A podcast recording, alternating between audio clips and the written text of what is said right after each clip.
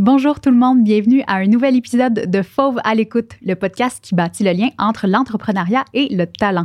Je m'appelle Fanny, je suis stratège chez Fauve et j'ai eu la chance de m'entretenir aujourd'hui avec Laurent Saumon, le propriétaire de Mom Cleaning. Il nous partage aujourd'hui son expérience entrepreneuriale autant en France qu'au Québec. Bonne écoute.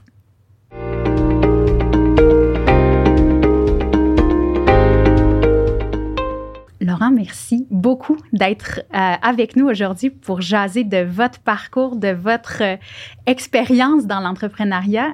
Premièrement, comment est-ce que vous-même vous vous décrivez là-dedans? Est-ce que c'est comme un, un entrepreneur, un, Alors, je suis pas un fou de l'entrepreneuriat, un serial entrepreneur. Hein. Il y a quelques personnes qui, que, que, je connais qui ont fait ça toute leur vie, par exemple. Mhm. Ce qui n'est pas mon cas, mais j'ai toujours voulu entreprendre. Donc, euh, j'ai commencé, bon, j'ai un certain âge maintenant, j'ai commencé, euh, je suis d'origine française, comme peut-être euh, ça s'entend, certainement.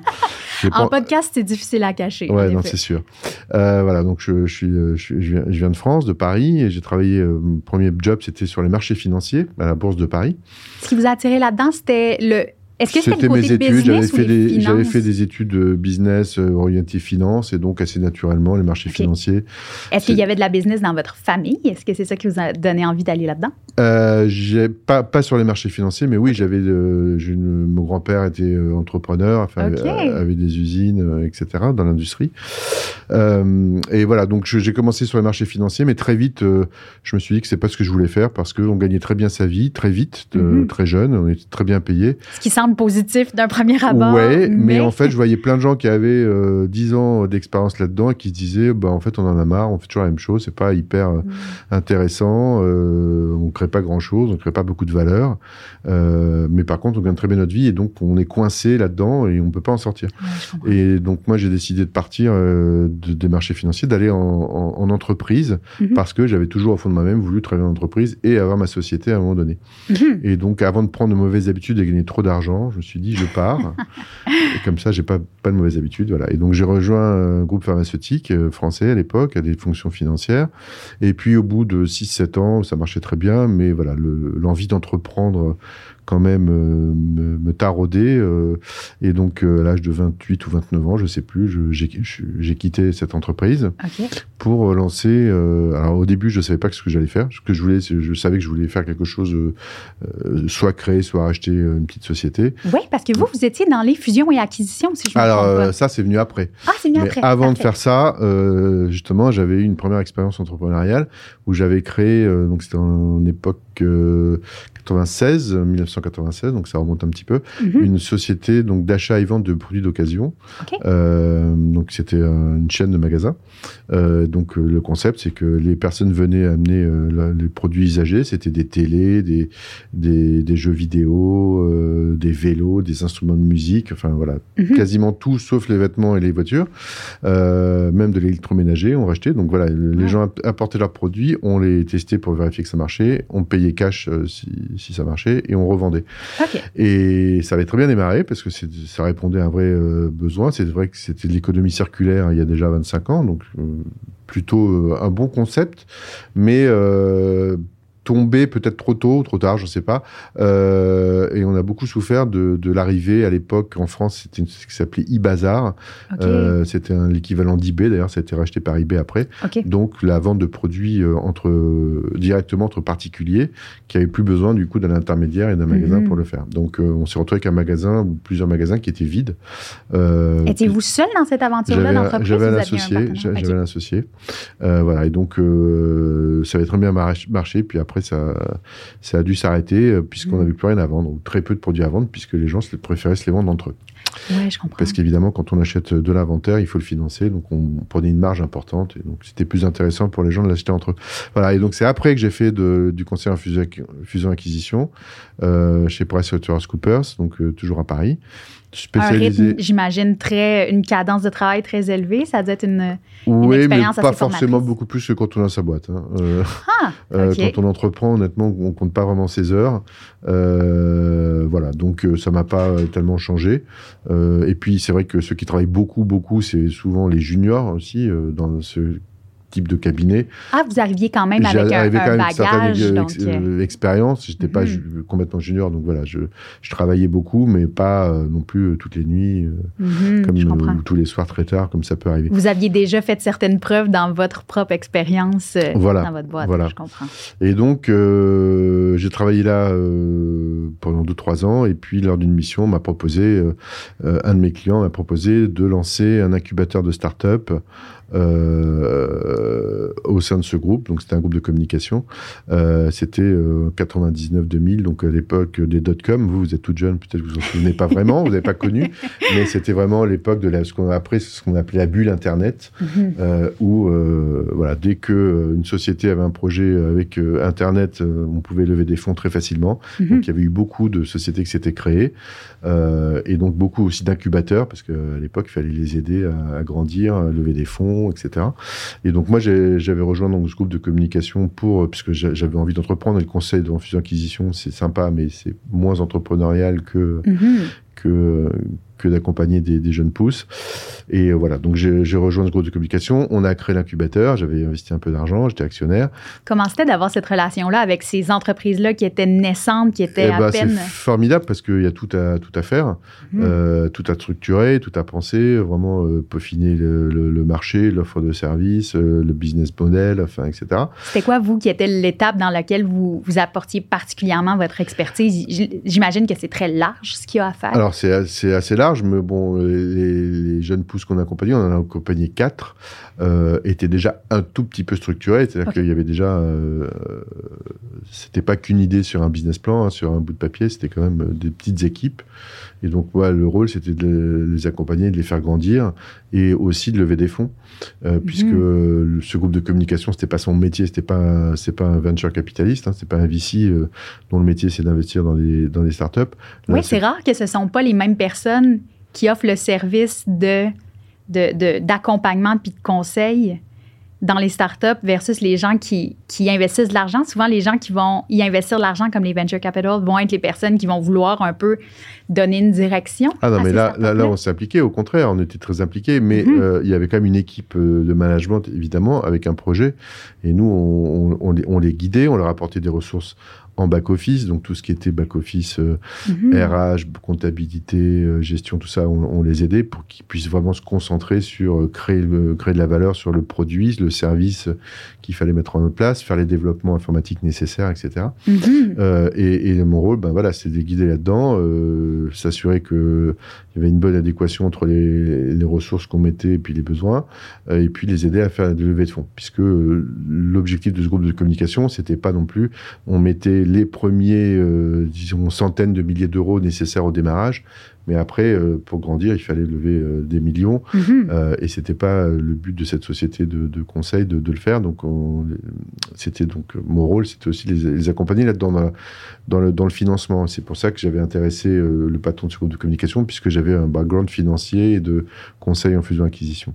Avez-vous été tenté de vous-même vous investir dans ces compagnies-là? Alors, en fait, j'ai pas vraiment eu le temps parce qu'il y avait effectivement dans, sur les quatre projets qu'on avait lancés, vraiment un, un, un qui était qui était vraiment intéressant. Mais en fait, euh, la bulle Internet a éclaté, on va dire, au courant 2000, début 2001. Mhm. Euh, donc, ça veut dire que tout s'est arrêté. Euh, mais tout, c'était parti, c'est au niveau mondial, hein, que c'était pas que en France. tous les projets de dot-com, en fait, il n'y avait plus de financement. Euh, donc les marchés au début, on pouvait trouver des valorisations et des fonds facilement, on n'en trouvait plus. Hmm. Euh, il y avait une vraie euh, déconnexion entre la pertinence de l'offre des sociétés, en général .com, qui était souvent, ça répondait à des vrais besoins, mhm. mais il n'y avait pas du tout la tuyauterie qui suivait. C'est-à-dire qu'en fait, ah.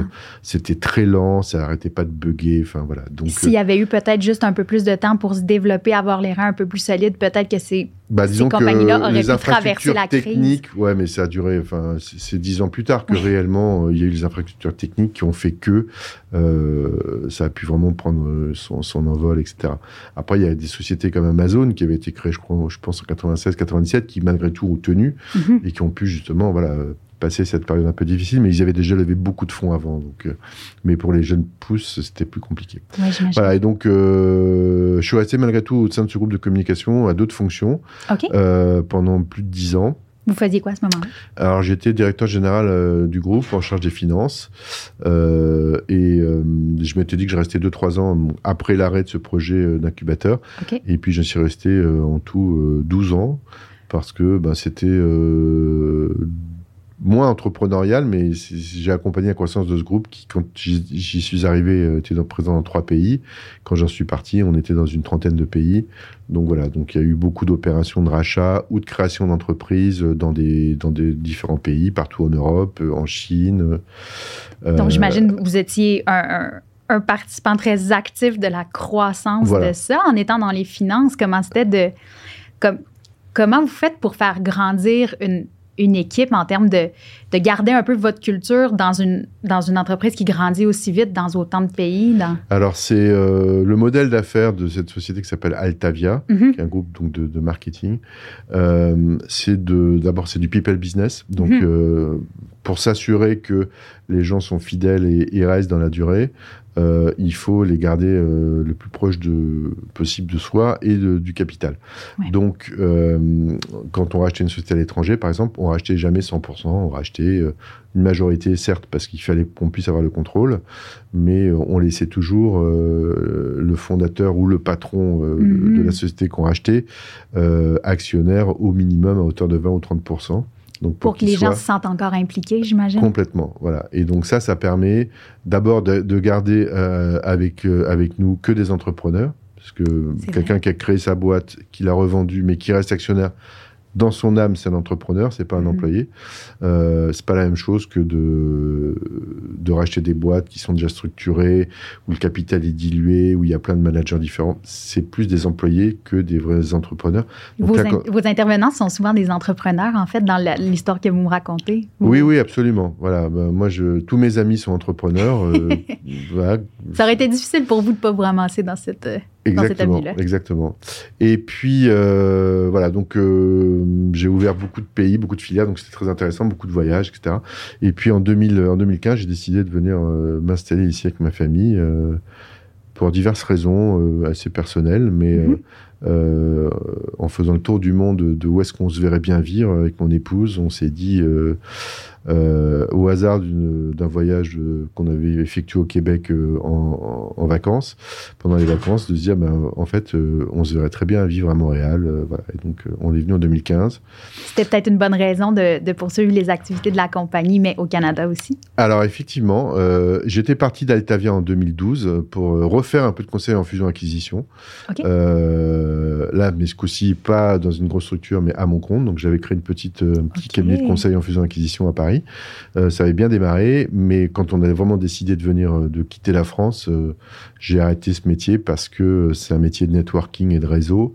Et quand on est arrivé ici, on connaissait personne. Donc faire du conseil en fusion-acquisition dans un pays qu'on connaît pas et où on connaît pas grand monde, c'est un peu hasardeux. J'aime bien les débuts les sont difficiles. Voilà, j'aime bien prendre les risques, mais c'est toujours un peu contrôlé, disons. Mhm. euh, et, euh, et, donc voilà, donc euh, j'avais le projet quand on a décidé de venir ici de racheter une société.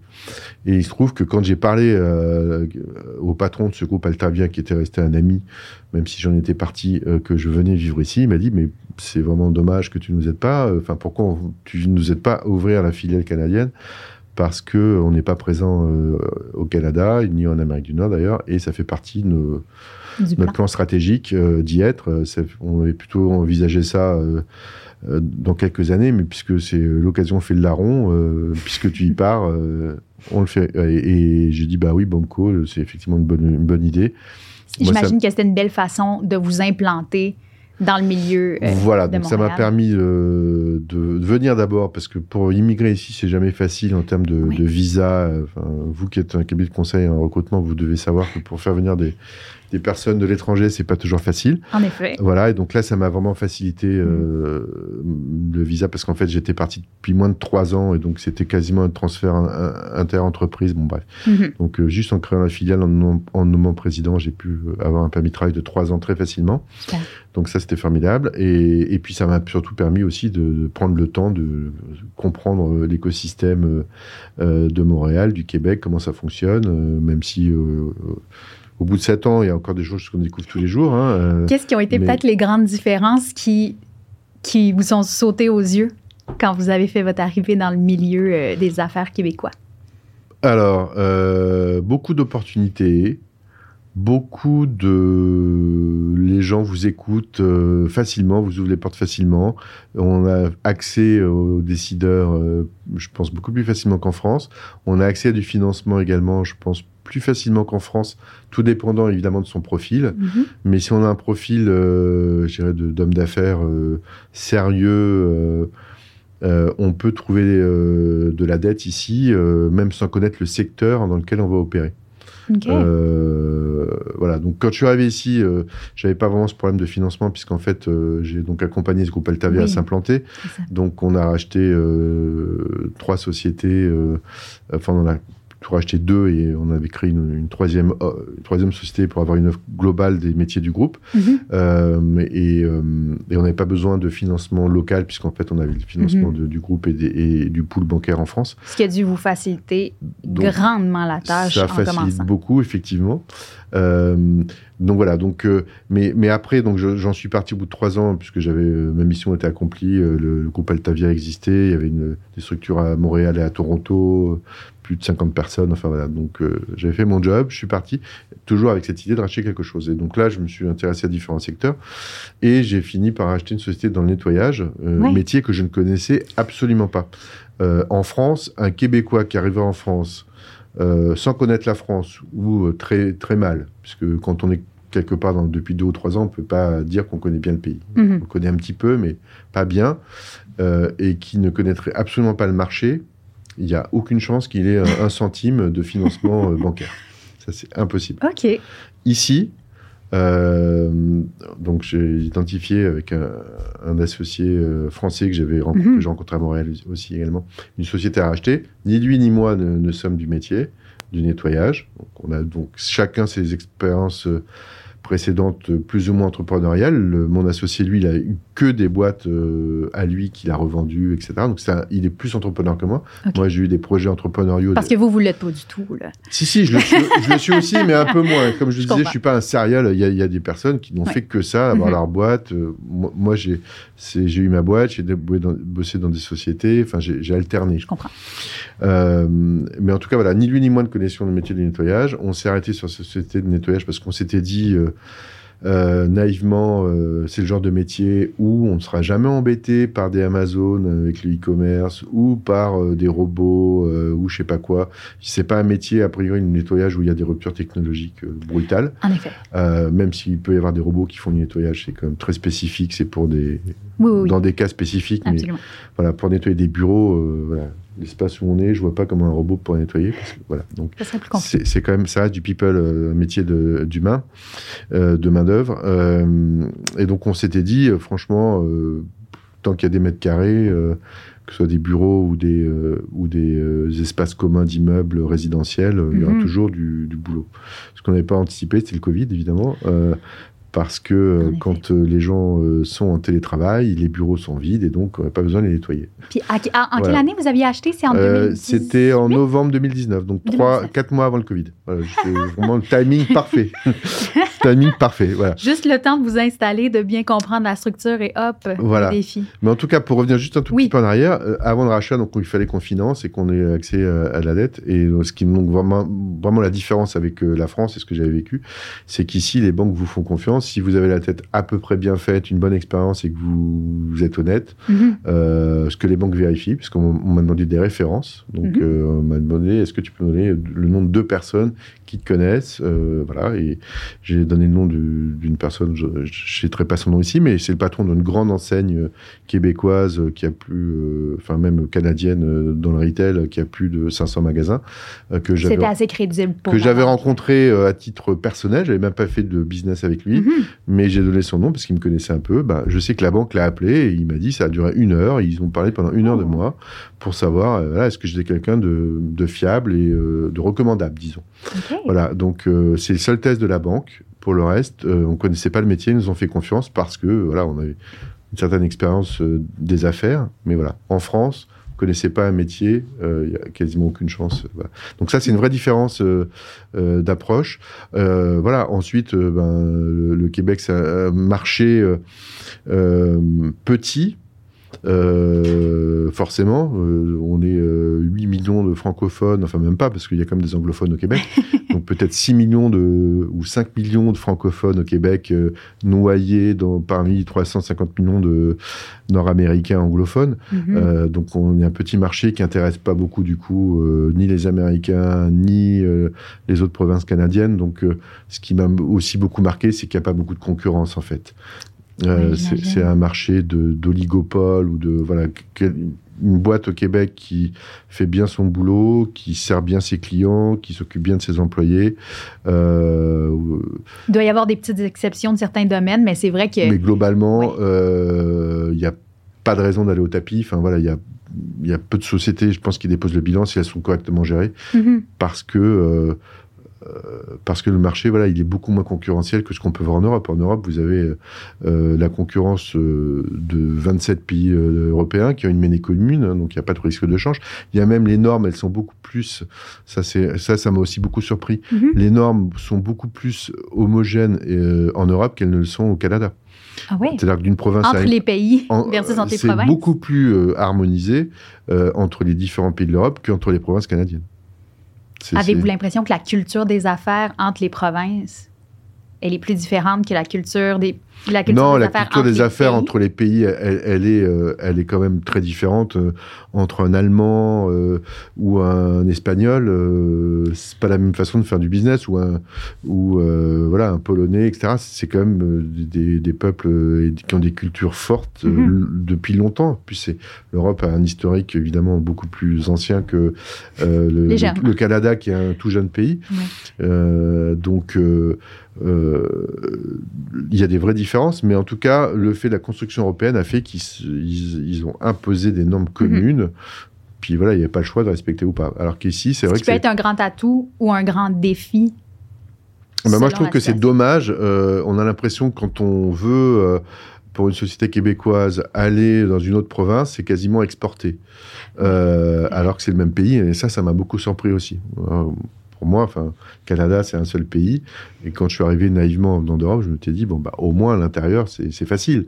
Or, non, pas du tout, en fait. C'est, euh, et d'aller en Ontario, c'est pas la même chose même que d'aller en Alberta ou aller en, en Colombie-Britannique. C'est encore d'autres, cultures, d'autres, une autre façon de travailler et des normes parfois différentes. Donc, c'est vrai que c'est assez surprenant. Mmh. Voilà. Mais donc, du coup, quand on est, en tout cas, au Québec, on est assez protégé de la concurrence. Euh, voilà, en Europe, comme je disais, la concurrence de, des 27 pays européens, et puis la concurrence des Américains qui viennent, parce que c'est quand même un gros marché, l'Europe, la concurrence des Asiatiques. Donc voilà, y a, y a, c'est très ouvert. En plus, l'Europe est beaucoup moins protectionniste que l'Amérique du Nord.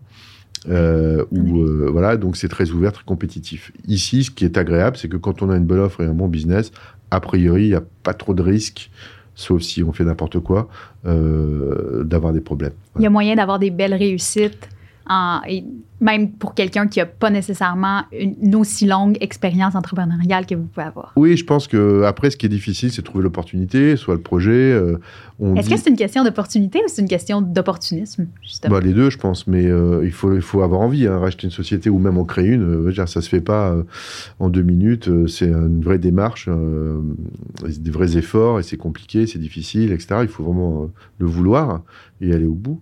mais c'est vrai que c'est pas. On entend souvent dire ici qu'il y a un problème de relève, enfin qu'il y a beaucoup de sociétés euh, euh, à reprendre au Québec, euh, la population vieillissante globalement, etc. La main d'œuvre, on, est là-dedans chez Fort. en effet. J'imagine bien, ça c'est un vrai sujet, c'est un vrai sujet. mais ce qui m'a aussi surpris, là aussi, vous me donnez les différences.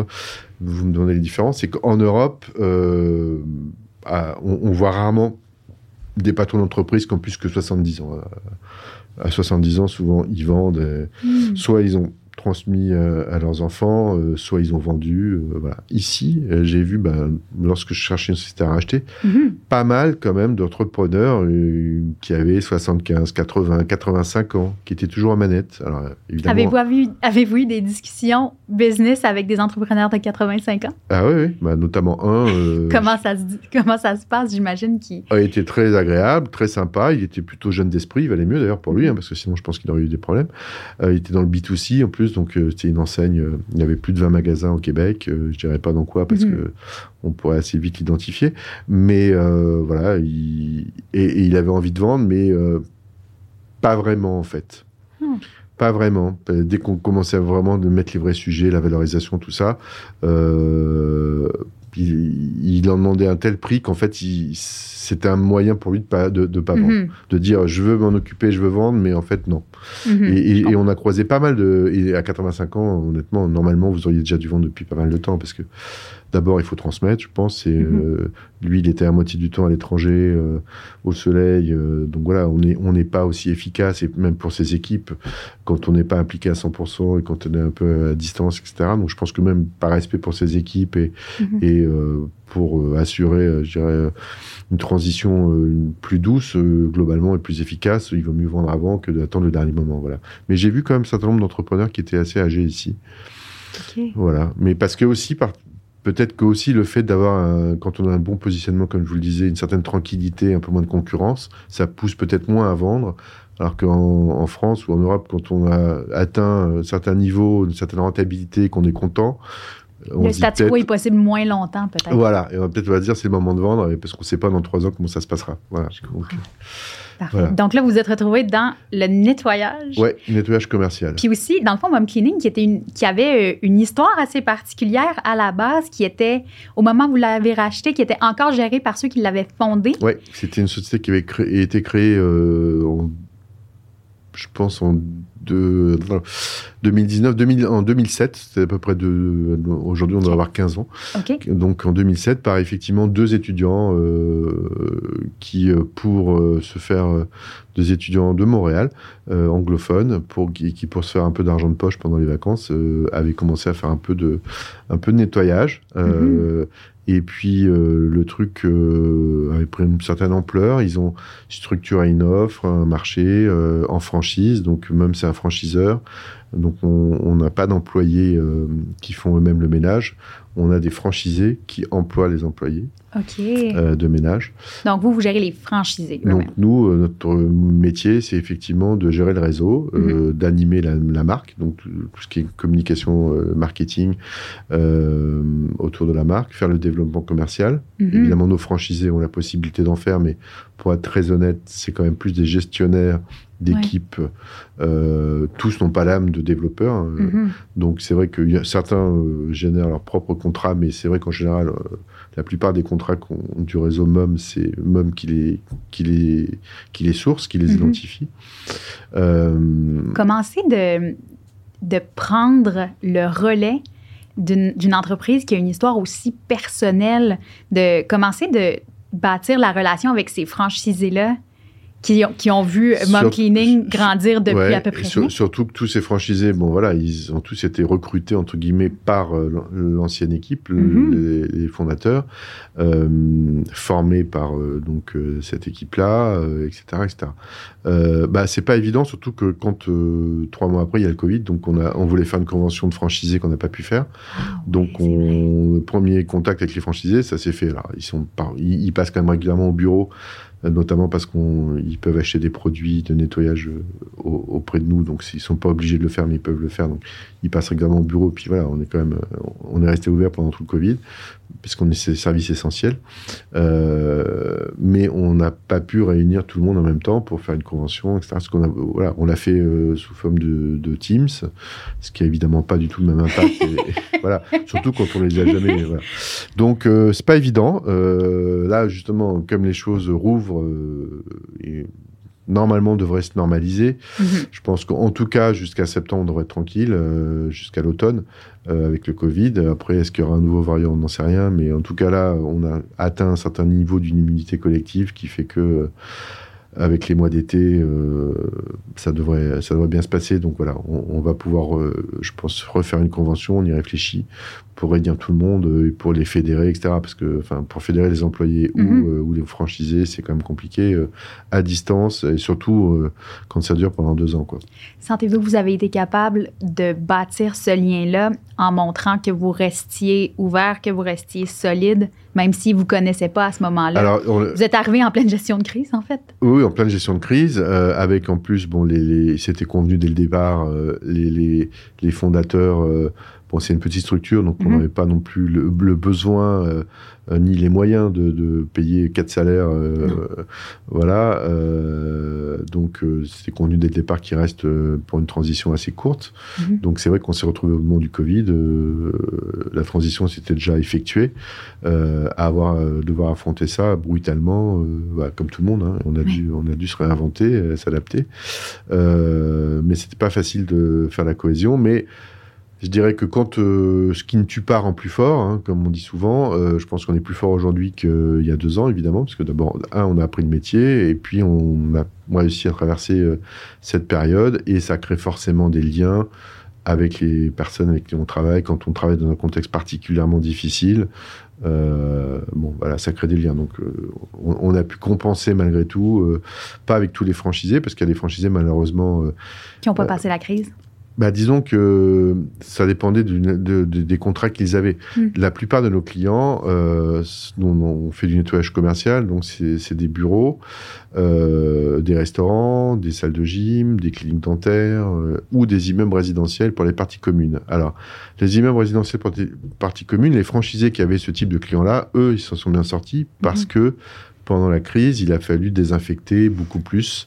Oui, c'est autant il y a des franchisés pour qui ça a dû très bien aller. Voilà, autant et versus des gens bah, ceux qui avaient que des restaurants, par exemple, et dont les restaurants étaient fermés, euh, bah, euh, du jour au lendemain, il n'y a plus de, plus, de business. Mhm. Ceux qui avaient plutôt que des immeubles résidentiels pour les parties communes, bah, eux, il y a plutôt eu même eu un peu plus de business parce qu'il fallait mhm. désinfecter les poignées de porte, les ascenseurs, les, etc. Donc euh, ça, c'était favorable pour eux. ceux qui avaient des bureaux, la plupart des bureaux sont quand même restés fermés. Alors certains bureaux d'entreprises à services essentiels sont restés ouverts, mais avec euh, souvent du télétravail quand même, euh, d'organisation hybride. Même nous, on est resté ouvert, mais un peu en hybride, donc on n'avait pas 100% mhm. de nos équipes au bureau, on, a, on alternait euh, pour éviter de prendre trop de risques. et, donc, il y a des bureaux qui sont restés ouverts, mais en mode allégé, donc il n'y avait pas besoin d'intervenir aussi souvent qu'on le faisait. Donc voilà. Donc chaque cas était un cas particulier, quasiment, mais c'est sûr que on a des franchisés qui ont beaucoup souffert pendant cette période, malheureusement. Puis comment est-ce que vous, vous faites en tant que.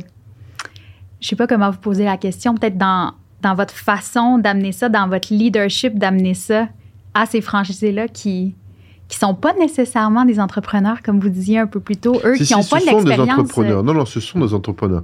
Un franchisé, c'est un entrepreneur, c'est une euh, quelqu'un qui veut avoir sa société, qui est indépendant. Mm. Si justement il il travaille pas euh, dans une grande société d'entretien ménager, des postes de cadre, d'encadrement, etc. Mm. C'est parce qu'il veut avoir euh, sa propre business mm. et, et, la gérer à sa façon. Alors nous, voilà, il fait partie d'un réseau, donc il y a certaines normes à respecter, mais au, jour le jour, c'est vraiment lui qui gère son business. Et ben un entrepreneur, il s'adapte. il y en a qui ont trouvé une autre activité quand ils ont vu qu'ils avaient plus le temps parce que leur contrat était suspendu, etc. Ben, il y en a qui ont commencé à faire autre chose, qui ont monté d'autres boîtes, euh, qui au lieu de travailler à plein temps avec nous, ben, travaillent à mi-temps. Enfin voilà, ils sont adaptés. C'est des entrepreneurs, mais quand on, quand on entreprend, on s'adapte. On est obligé. Avez-vous joué un rôle plus personnellement de conseil auprès de ces gens-là Quand ils nous le demandaient, mais en fait, euh, bon, c'est vrai qu'on n'avait pas eu l'occasion de nouer des liens mm. très profonds en quatre mois, puisque entre novembre et mars. Euh, donc oui, bien évidemment, quand ils nous le demandaient, on a essayé de les aider comme on pouvait euh, en leur donnant des conseils. Très vite, on a lancé une offre de désinfection pour nos clients qu'on leur a proposé. Enfin voilà, ça fait partie de notre rôle aussi de, de, de rester évidemment euh, à l'affût de, des mhm. opportunités et euh, de pouvoir les accompagner dans, le, dans la formation continue.